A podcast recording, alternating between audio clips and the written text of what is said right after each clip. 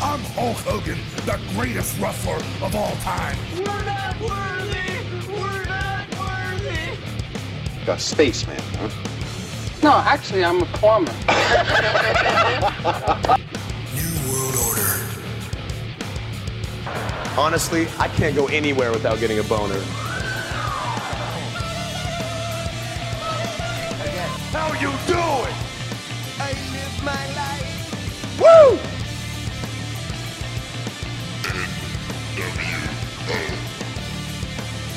The Rock says, Sweet baby Jesus in the office. Well, well, well, everyone. I hope uh, you are uh, doing well, everyone. Uh, my name is Jonathan, and uh, you're watching uh, Wrestle Rock Podcast. Tonight, uh, this is uh, my partner, uh, Benoit, aka Nostrada Ben. How you doing, my friend? Uh, Not too bad, and you? Yes, not Today, bad, not bad, because Today uh, we have uh, not one but two special guests. Former uh, WWE uh, talents, uh, Mr. Uh, B. Brian Blair and Jumping Jim Brunzell, formerly as, known as uh, the Killer Bees. yes, how are you doing, guys? Very well. Thank you very much for having us.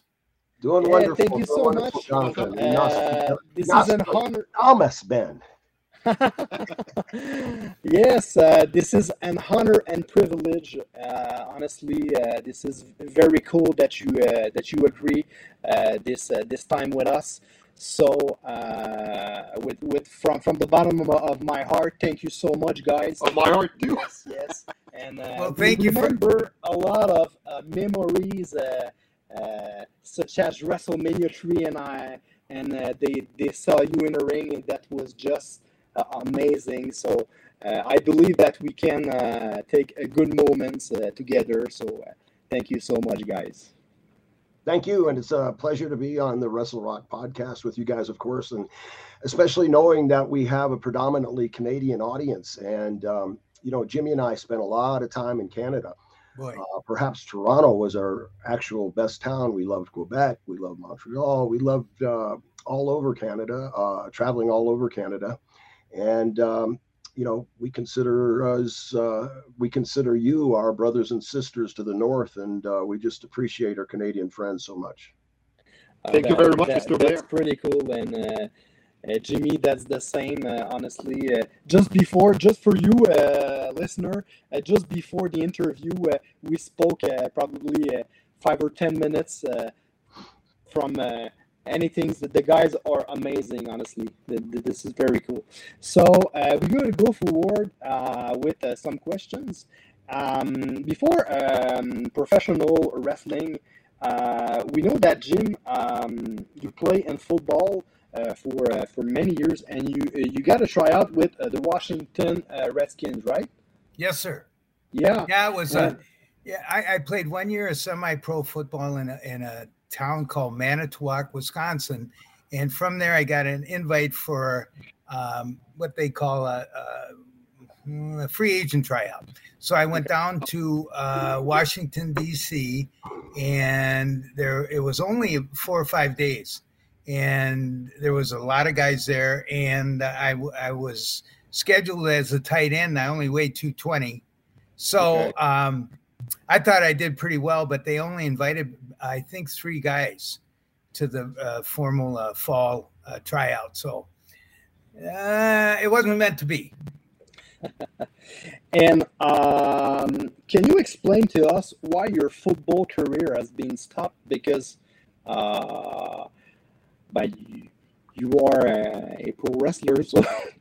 Well, you know, if if you realize that um, you know you have an opportunity, and and rather than trying to bounce around with different teams trying to get a tryout with, uh, matter of fact, the Vikings uh, told me that they would like to give me a tryout, but they they didn't want to cut any Minnesota kids. So, in other words, they were they, they weren't going to keep me. So, so I had the opportunity, you know, uh, with Greg Gagne, uh, who he and I were uh, teammates at the University of Minnesota, and then he transferred to Wyoming. So, and maybe this is somewhere down uh, on your list, but so Greg invited me after I came back to the university to get my degree he invited me to come to his dad's wrestling camp, and he had Ken Patera, and he had Khosrow Vaziri, and he had the Nature Boy Ric Flair, Yeah. Greg Gagne, myself, and Bob Bruggers.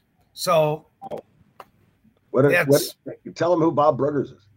well, Bob Bruggers was a, a hell of a, a athlete at the University of Minnesota, great basketball player, and then he played uh, linebacker for San Diego uh, Chargers for a number of years. Yep. And Okay. then actually, he had, he probably had out of all of us, he he probably had the the best God given talent, but he was involved in a plane accident, a plane crash, Okay. and broke broke his back and never wrestled again. Oh, okay. Okay, it's a it's a, little bit the, the, the same situation that Ric Flair. Uh, They were in the same plane In 1975 they- they- Yeah. Okay, okay, they was in the same plane with. Yeah. okay. with uh, Johnny Valentine too. Yes. Yeah, that was a an horrible story.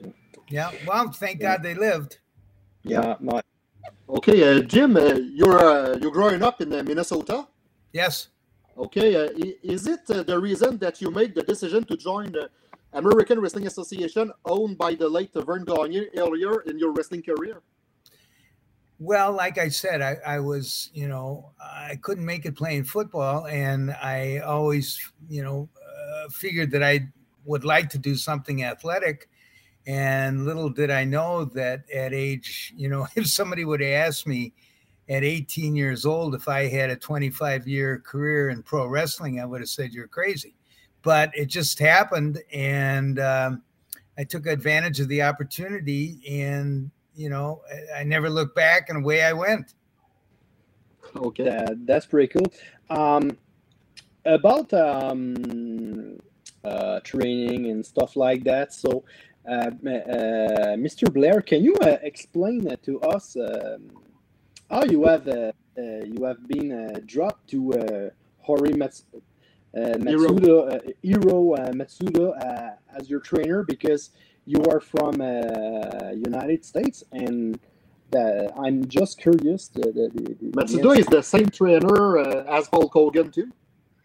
Yes, absolutely. Uh, actually, uh, during the three and a half summers, I trained in what they call the dungeon, and they called it the dungeon because there was no air condition whatsoever, and we're in Florida, a very tropical climate in Tampa. Okay.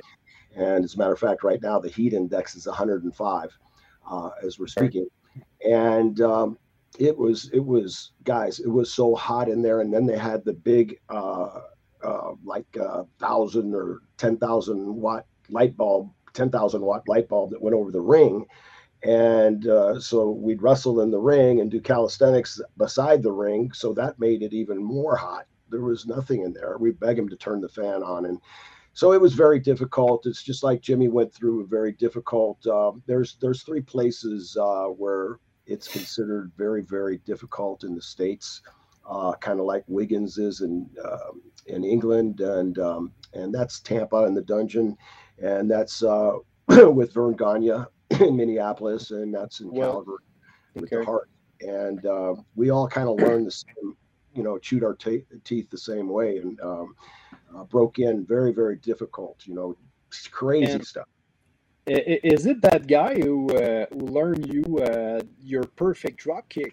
I don't Nice know who kick. taught Jimmy the perfect drop kick, but uh, he certainly uh, had the perfect drop kick. yeah, yeah, yeah. Yeah, I, I saw that. Jimmy, I Jimmy saw- would hit him coming down uh, in the face, and my drop kick would hit him just in the lower chest. And Well, uh, I was- that, that's at the probably the, the, the best drop kick I seen in my life. Uh, you are in the top uh, five with AJ Styles and many other uh, wrestler with a, a perfect drop kick. Honestly, Well, Just look- thank just you. look at the photo. I got a photo. I Pleasure. can grab it off my wall in a minute. I can grab it off my wall, and uh, it's uh, at the A and E Stadium in Toronto.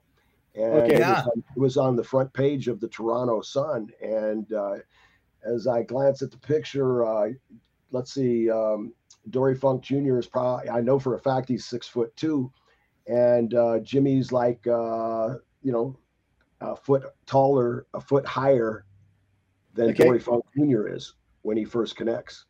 wow, Amazing. wow, this is impressive, Well, that is not deal- easy. Well, he, the deal was that I was I, I, I was blessed with the jumping ability. They always say that white man can't jump, but I was the exception. And um, I was a high jumper in high school and Okay. in college, and uh, that really helped me in, in pro wrestling because it was such a uh, easy for me to jump. You know, the the only problem is that I didn't realize that after so many years of you know 25 years of throwing drop kicks, I ruined my shoulders because when I came down, I came Yeah. down and my Yeah, forearms you, and you my need to elbow. bump uh, on uh, on on, uh, on, the- elbow? on on your elbow, basically on your Yeah. elbow. Well, I did it on my forearms and it became a shock absorber. So it, it ruined that. Yeah, And, it uh, ruined my shoulder. So I had both my shoulders replaced. I just had this one replaced uh, 12 weeks ago. So, but you know, I was very, you know, uh, I was very blessed with the ability to jump. Oh, Brian's got that picture. I don't know if you Oh, can. oh, that, that, that Uh, definitely. I don't know if it's The, the big event in 1986. Yes, you can just see Dory right there. Uh, Yeah. Is that good? and it's and it's funny because I I was at one of those shows, uh, signing shows, and this fellow had a picture that I saw of me, and it was drop kicking Dory Funk again, and it was in Tokyo. Wow. Oh, Tokyo, Japan. Yeah, and and I it was in 1981, so it was a great picture. So um, I asked the fellow, Great I said, memory. yeah, I said, could I please have a couple copies of those? So now I have a hundred copies downstairs. Okay, uh, Mr. Blair, you start uh, your career in CWF uh, Championship Wrestling from Florida, from, from Florida, sorry, with Eddie Graham, and you face Pat Patterson and Ivan Koloff. Do you think that Pat Patterson can help you to get a WWF contract in the 80s? No, no, No? Uh, Okay. no, because he wasn't. Uh, I I had already worked for um, for Vince uh, both in '82 and '84, Okay. and uh, for Vince Senior. And Oh, okay, okay, okay. Vince I already established a, a relationship there when I came back uh, to um, become the Florida uh, heavyweight champion in the Florida territory, which was the number one belt. Um, I, got- I got the top babyface spot, and um, uh, we were doing great business. I was traveling around with Ravishing Rick Rude. Um, we were doing tremendous business everywhere, and um, uh, I wasn't sure if I I thought I was going to come back, uh, according to Vince Senior, to wrestle for the Intercontinental Championship when I left, and um, then I got a call from Hulkster, and he asked me if I knew Jumpin' Jim Brunzell, and this is all while business is still going good in Florida, and Vince was on his raid, cherry picking all the top talent from Yeah. all the territories, so he could uh, fulfill his dream, collapse the territories, and become one big uh, corporation, which he did um, eventually, although there was always another one on his heels. Um, he, uh, though, was successful in getting the territories. But Terry called me and said, uh, Hey, have you ever heard of Jumping Jim Brunzell? And I said, Yeah, in the magazines. I've never met him. And I know he's uh, a tag team. And he said, Yeah, well, Vince wants to create a really uh, elite tag team division and he wants only the best. And I mean, he's going to make this very, very uh, competitive, very serious. I had uh, a couple demands. A, I wanted to make sure we got the belts. That was promised then. Uh, uh, he told me what a good guy Jimmy was, uh, which we met in Brantford, Ontario, um, and 45 minutes before the match. Um, George Scott was there, and we had to come up with a name. And finally, we came up with Killer Bees. Vince loved it. We became the Killer Bees, and Leaping Lanny Poffo reaches down in his bag and he pulls out a couple pair of bee trunks. It was like he had a big hockey bag. He had everything but the kitchen sink in that hockey bag. And uh, so uh, we actually wore those Killer Bee trunks and became the Killer Bees uh, that night in Brantford, Ontario. And uh, the tag team division uh, to this day is legendary. I mean, you had the um, golly, you had the Islanders, you had um, uh, Demolition, you had Strike Force, you had um, uh, the Hart Foundation, which was our number one, uh, probably our without That's doubt, awesome. That's awesome. Yeah. opponent. Can you imagine that you you wrestled in the good old days. That that that's unbelievable. The- You you you called demolition. You called the Islander. Art Foundation. Old legends. That that that's that's. Yeah, the Sheik and I- I They don't- were Volkov. I amazing don't- I don't have words for them. Well, you know, and, and also too, we wrestled at the um, uh, Montreal Forum, and we wrestled two different teams. We wrestled the um, the British Bulldogs, Yeah. and we had uh, a great match with them. And then I, I believe we wrestled Strike Force there too, Yes. uh, and just had great matches with them. And it was a big thrill for us to wrestle in the Forum because you know a lot of you know the Forum has got so much history to it for hockey, Yeah. but the, the fact that we could wrestle there, it was great. Yeah, and uh, the populations of Montreal and uh, Three millions all- people. yeah, yeah. and all the the province uh, collaborate with with uh, any shows such as music shows, Yep. uh, wrestlings, and we are uh, we are allowed. so. Uh, and we participate and we collaborate with uh, with each other. So Yes. I, I believe that you have uh, probably good memories in forum. uh, Great memories. Yes. And um, uh, be, uh, before WWE, you worked to a different uh, wrestling promotion, um, guys. So, uh, what was your favorite uh, wrestling promotion uh, except the, the WWF? For me, for Oh, uh, Ah, both of you. Both of you.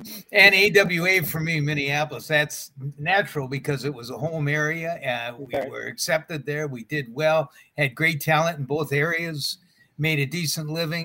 So, I mean, if you can do that and be in your home, that's really beneficial if you're, you know, uh, in any job.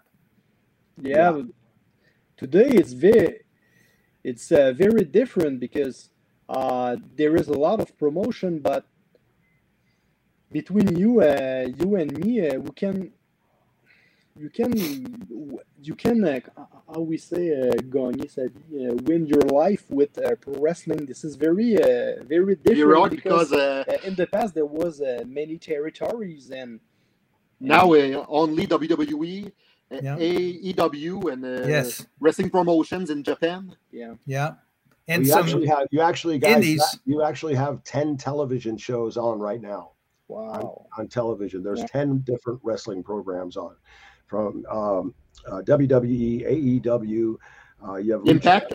Underground, NWA, New Japan Pro Wrestling. Uh. Impact, Impact is number three, by the way.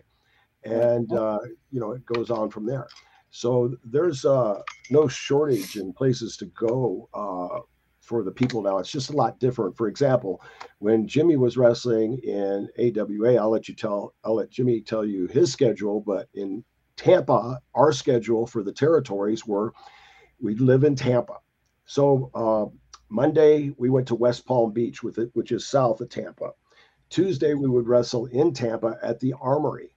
Uh, Wednesday we would do television at 11 o'clock in the morning, and then we'd either fly or drive to Miami, 350 miles each way, uh, that night. Uh, Thursday would be Jacksonville, which is up north. Friday would be Fort Myers or another spot show. Saturday would either be Lakeland uh, Civic Center, um, which is fairly close, or the St. Pete Bayfront Center, which is also fairly close to Tampa. You And wrestled every day. And then Sunday, every other Sunday, we do double shots, High Life Fronton at noon, and then Orlando Eddie Graham Sports Complex at eight o'clock that evening. So when you put your uh, two television matches on top of those eight matches, you're wrestling nine times a week. And we very seldom had a day off. Very seldom. Wow. Now, Wow, Jimmy's wow. was a lot more uh, hoity toity than what we had. Well, we were, you know, in Minnesota, very much like northern, you know, areas like Canada, everybody is, you know, sort of uh, confined to their houses during the the winter because the weather's bad. So the wrestling promotion, Vern Gagne, uh, yeah, we had Winnipeg, Chicago, oh gosh, Denver, um, I can't. Let's see, uh, Milwaukee, Green Bay. uh, a lot of towns in between, and it it worked out that we'd work 14 to 16 times a month, which which was really great because you had time off. And when we went to New York, I mean, there was 60 guys, there was 20 guys in a town, and there was three towns every night. Mm-hmm. So Brian and I, and this is I have it in my books. Brian and I, for three and a half years, averaged 27 days a month on the road. Wow. And that's flying every single day, almost every day, getting a rent a car, getting a motel, going to the gym, going to the restaurant, going to the bar, going to bed, getting up, doing the whole thing over again. And we did that for three and a half years. Everybody did. It was crazy. Wow, wow, wow. The Iron Sheik went 92 days in a row without a break. 92. That's three months. Wow. Oh, shit. We went 67 days. Yeah. Oh. And it was it was terrible. I mean, it wasn't long after that that I gave my notice. Um, it was uh, it was difficult um, back then because wrestling it was on fire. It didn't matter where you went. Uh, the houses were great uh, all over the place. That's why they had three teams. And uh, quite frankly, I guess um, I don't know why Vince doesn't run more towns than he does, but uh, I guess it's organization. Um, but uh, he shoot, he could run ten towns a night if he wanted to. Yeah. Okay, Mr. Blair and Mr. Brunzell, when did you first meet? We met in like like Brian said, we met in Poughkeepsie, uh, New York, and I, I I almost I think it was June twenty third or twenty fourth, nineteen eighty five. Wow. That's that's when 37 we, years ago. Yeah. And it was, you know, it, it, was it was sort of up in the air. You know, I I I hadn't met Brian before, but you know, we got along very well, and and uh, the New York area was very different in the fact that in other areas like Florida or Minneapolis or Texas or wherever Calgary, everybody knew their position.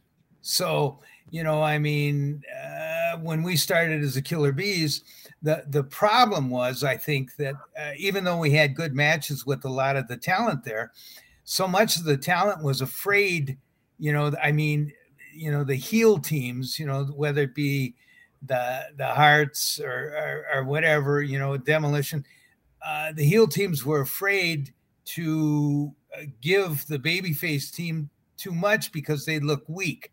So consequently, it was sort of uh, it was a lot harder to really have a good match, even though we did have really good matches. But it, it, seemed like we had to work that much harder to get the same match that we would have gotten Tampa or Minneapolis on a, a nightly basis. That's just my opinion. yeah.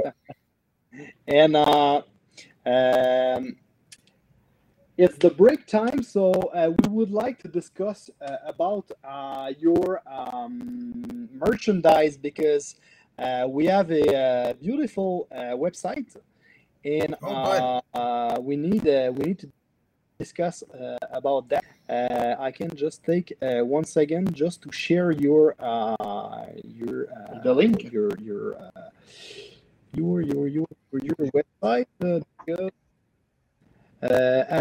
do you see my do you see my my screen, guys? Yes, yeah, I like yeah, it. perfect. Oh, Killer Bee store. Wow. Yeah, the Killer Bee store because uh, this is very important, listener, uh, to go uh, to go there and uh, and encourage uh, all of these guys.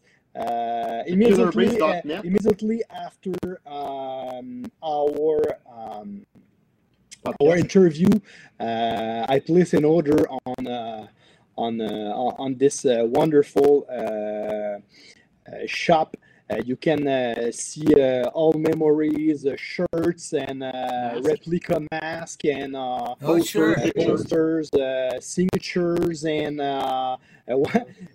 very cool comic books here, and um, other younger B. Brian Blair and JP Jung and, and uh, Jumping Jim Brunzell, the Killer Bees, uh, signed by uh, by themselves. So, and um, um, uh, for ending, we um, i- i- if you go to blurb.com, um, That's it. yeah, Glad there, you there, put- there is yeah. a uh, very cool um, true stories uh, from uh, uh, Mr. Brunzell? Mr. Brunzell. So uh, encourage that, guys.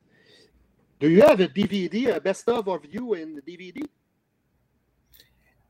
Yes. Yeah. Oh, okay. Yeah. Okay. Cool. Cool. Well, cool. I, I, I, I don't know if we have a DVD, but we do. Uh, I think there might be a CD that I had called Matlands. So I don't know if that's available. I don't know. I'll, maybe if you guys front me your uh, address, I can send you a couple of them. Although Oh, it's getting harder and harder to send to to Canada. You have to fill out the, uh, you know, um, what do you call it? Doggone, going through different countries. Yeah, yeah, yeah. And uh, if you can, uh, if you need help for uh, so, uh, for something, I'm a marketing specialist.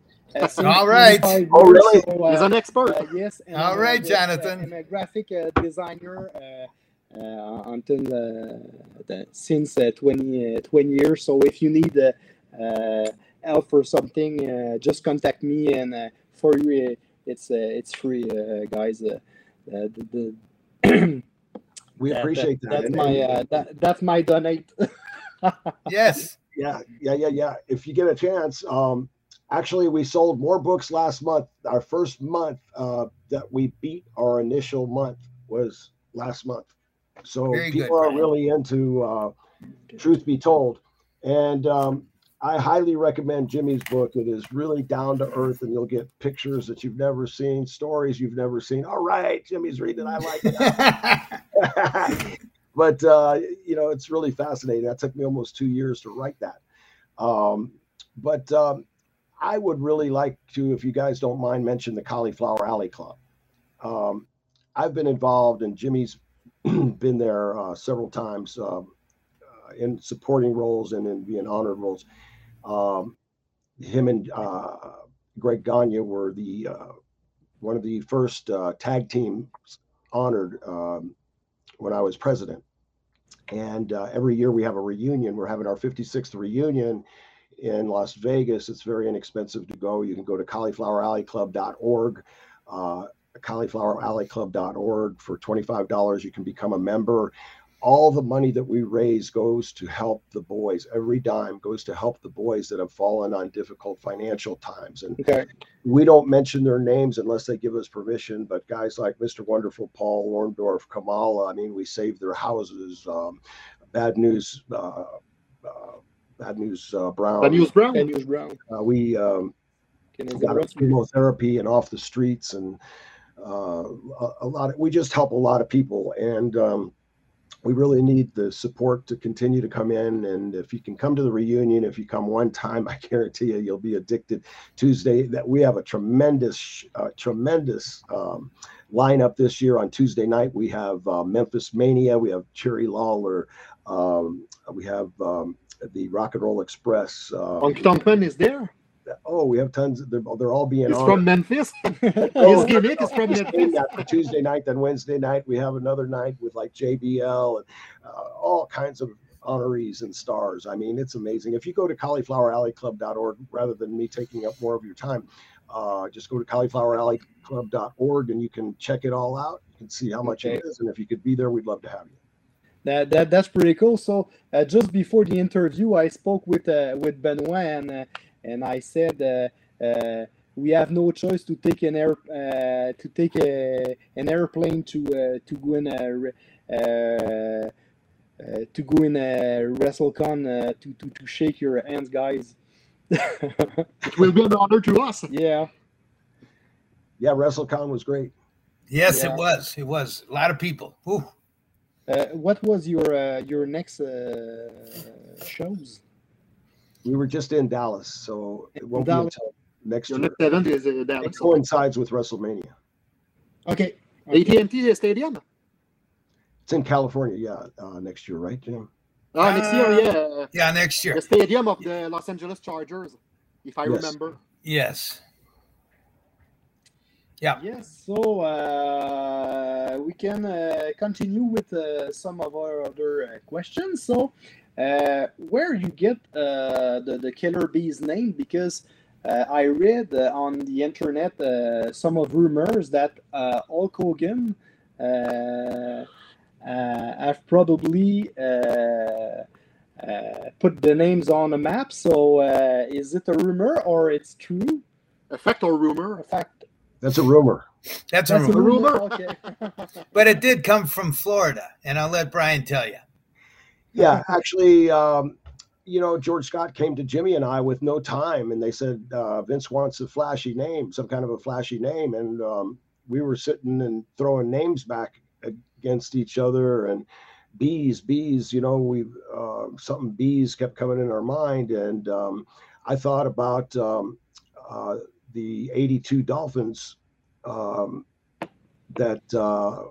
Was it the 72 or 82 82 i think dolphins that were undefeated and all that they were called the killer bees because their last names began with b baumgartner uh, bonicani uh, this tremendous team and they were the killer bees and i thought wow that's pretty cool. I said the killer bees and jimmy says i like the killer bees and we we chatted a little bit. I forget who, everybody that was right there but uh, george scott came uh, back after he, he hadn't left the, the room yet and um, uh, I remember George the Animal Steele was there, and uh, we said, uh, "George, how about the Killer Bees?" And he goes, "Killer Bees, Killer Bees." He goes, "I like it. Let me see what uh, the boss says." So he goes, talks to Vince, and uh, comes back and says, "Hey, Vince loves it. You guys are now the Killer Bees." Cool. So that's how the Killer That's Bees. the story behind the the the uh, the, the, the killer bees. So, uh, do you know um, if you uh, if you uh, have an um, how we said uh, sorry I searched my word um, an influence uh, behind uh, you know that um, Wu Tang Clan have a uh, a album uh, called uh, Wu Tang Killer Bees. so that that that do, do you know if he he can have an influence behind all of this or Well, I don't know, but let me just put it like this. At one time, Jimmy and I were the hottest tag team on the planet, and there is no denying that. Everywhere we went was hot, and we kept asking, you know, when are we getting the belts? George Scott would say, "Oh, you're getting the belts, but right now the hunts, the the money's in the chase. The money's in the chase." Then we we were promised. I was promised the belts before I even got there. I was promised the belts a couple times. We were promised the belts on a couple different occasions, and then you know it, you can only do so much, guys. Um, you know, you beat the Hart Foundation um, in non-title matches. Uh, they get DQ'd in title matches. You know, sooner or later, the fans want to see the the good that the good guys that the baby faces can win. And if they don't see that eventually, then you know you start to lose popularity. And I could feel that was what was happening. The the fans were starting to say, well, they're going to have a good match, but uh, you know they're not going to win the titles. If they don't believe that you're going to win the titles on any given night, then you've done something wrong. And uh, I think that we were um, not booked properly, and that's uh, you know if actually a story uh, from WWE on the internet. It's called the 10 most wasted talents. And uh, we are in that group, the Killer Bees. We were at the prime of our life. We were having tremendous matches. The prime time, they could have even turned us heel right after um, we had just uh, won the um, the uh, Royal Rumble Yeah. with uh, Paul Roma and um, um, Jim Powers? Jim Jimmy Powers. Powers. Yeah, the it, uh, Young Stallions. Young Young Yes. Stallions. Thank you, Young Stallions. We could have turned on them, kicked their asses, and left them for left them hung and naked. But uh, anyway, um, they didn't let us do that. So um, I don't know. I don't. I DK. I know that um, you know, and Jimmy will you know say say it right now. I mean, you know, he he never got along with George Scott, which I don't blame him. And um, you know, he had lawsuits against Vince, which was he he Jimmy was in the right because he won. But they shouldn't hold that kind of stuff against us. You know, I mean, look at all the things that uh, some of the other talent have done, uh, far more egregious, and then Vince forgives them and puts them back in the in the spot. But for some reason, um, you know, we didn't. Uh, there was there was heat. Okay. Okay, uh, what was your reaction when you knew that you were involved in WrestleMania 3 against Nikolai Volkov and Iron Sheik, as you say so well? Well, um, it was the first Jim time I hadn't had a, it was the first time that Jimmy, correct me if I'm wrong, wasn't that the first time it wasn't a uh, title match? Was that? Uh, That's right. Yes, it wasn't. It wasn't a title. No, match? no, it's no. A, and, and as far as I'm, it was before the event. WrestleMania three. First yeah. off, first off, so you guys know, the two hardest guys in the world to have a good match with is the Sheik and Volkov because they can get more heat. They can get more heat than a uh, 300 pound bully knocking down uh, a poor feeble woman. Um, but then you can't make a, a comeback, comeback because they take bumps in four stages. They you have to literally shoot I mean, to lift him up. I mean, lifting uh, Khosrow up uh, for a suplex is an act of God, and you know, it's just crazy.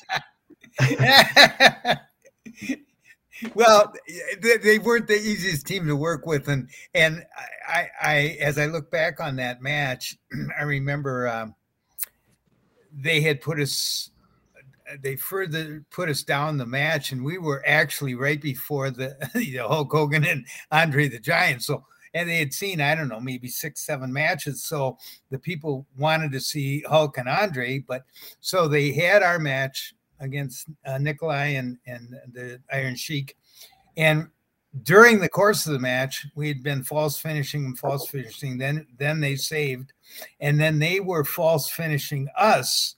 And Jim Duggan made his appearance that night into the WWE with his uh, two by four. USA, USA. Yes, and he ran into the ring and he let both Nikolai and Khosrow have it with the plank or whatever it was, and then consequently, we were disqualified, and we were told that we were supposed to pat Jim Duggan on the back and thank him for coming in and dis- getting us disqualified, which never made rhyme or reason to me. And we didn't do it. And yeah, and I thought, geez, you got to be kidding me.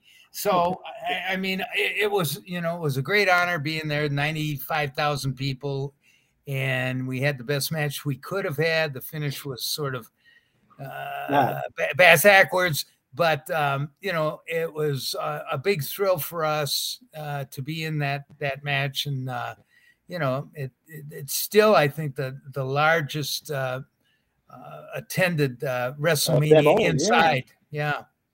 Yeah, yeah and what was your uh, your re- your reaction when you when you enter because um, two months ago, we uh, we spoke with uh, Ray Rougeau, the uh, one of the, the, the, the, fabulous uh, the Rougeau brothers. Rougeau brothers, uh, yes, yes, yeah. and he, he, he say hi to uh, to you.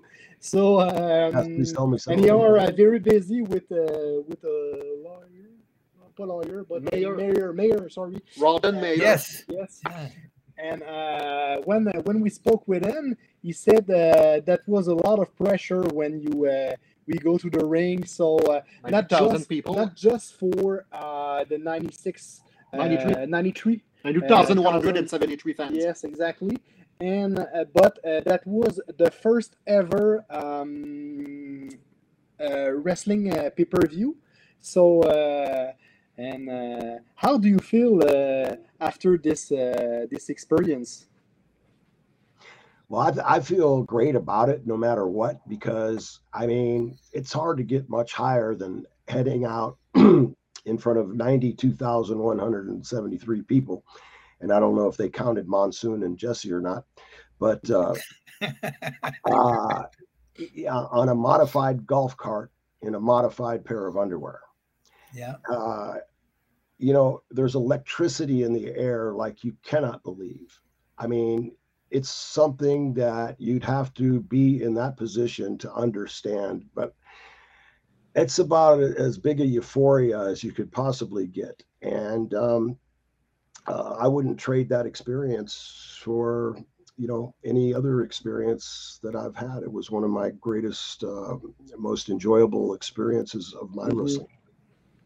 Yeah, because I imagine that this show is is bigger than ever, and just a simple, uh, ju- just a simple uh, problem or uh, can impact all your career. So uh, that that's pretty cool. And I remember that that that that was an opportunity to to to go there because uh, I remember that that was uh, awesome matches uh, Andre the Giant against Hulk Hogan, uh, Randy Savage against um, Steamboat, Steamboat. Roddy uh, Piper versus Roddy Adrian Adonis. That, that was yes. probably the, the latter match I've seen in my life. Uh, yeah, in the 80s. yeah, yeah. Yeah. And uh, just before uh, the main event, I imagine that you that you were you were nervous. I, you know, I don't think we were that nervous. We, you know, we had, you know, I mean, when you've been in the business uh, X amount of years, you you realize what's expected of you, and you're professional enough to know mm-hmm. that you're going to do your best, and that's what we did. And you know, the match was a success. It could have been a better finish, but you know, it, it was still a, a, a, above par match. So we're happy with it.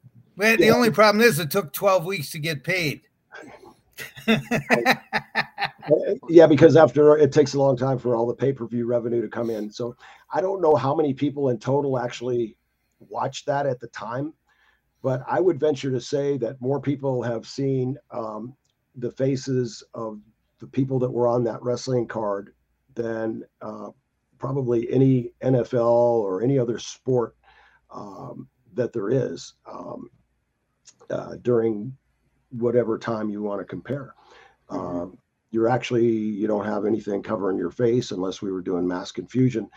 you um, you know you're as exposed to the people as you can possibly be, and um, you know you have so many um, video rentals, so many pay per views. So there's so many ways that the people see you that um, you can't even count. I, I don't know what the estimates are. They they count what's as close as they can, but then you've got all the bootleg or the people that watch them for free. What do you call that? Piracy.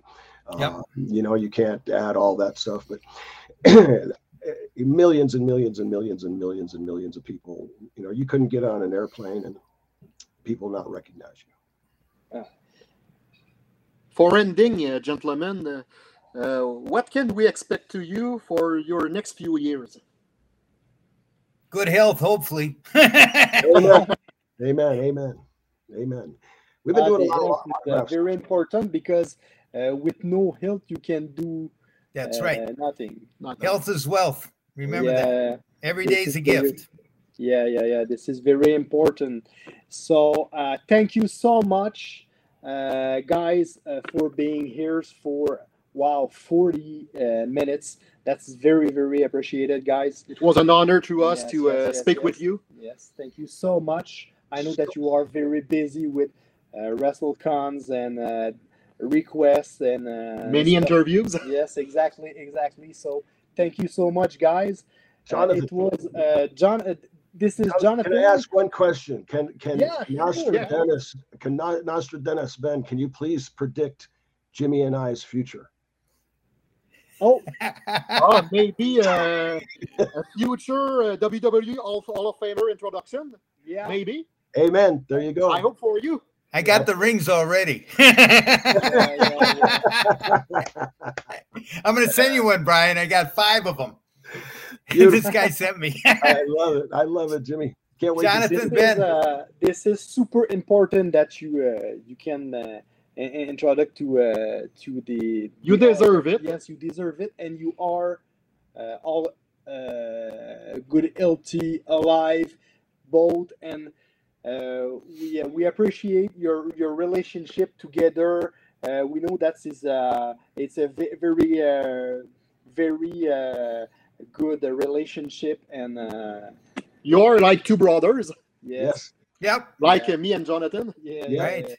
Yeah. Yes. Yeah, yeah, And uh, just ju- just a, a- a simple fact: me and uh, my partner Benoit, uh, born in the in July uh, 11, 1984. Wow. that was yeah. a good Same date. The Young same day. babies. Yeah, yeah, yeah. So Fantastic. we uh, we understand the uh, the brothers. The connection You know uh, what I mean? with two friends. That's Yeah. right. Yeah. Right. So uh, thank you so much, guys, for your time. This is Thank you. Jonathan from Wrestle Rock Podcast. Uh, I'm with uh, with my partner uh, Benoit, aka Nostrada Ben. Thank you so much, my friend. Ah, you're welcome, Joe. yes, sir. Thanks, guys. Thanks, I'll talk guys. to you soon, Brian. Goodbye, gentlemen. Take care, Yes, guys. Muzzy. Thank Okay. you, Thank you so much. Have a good one. Peace. Goodbye.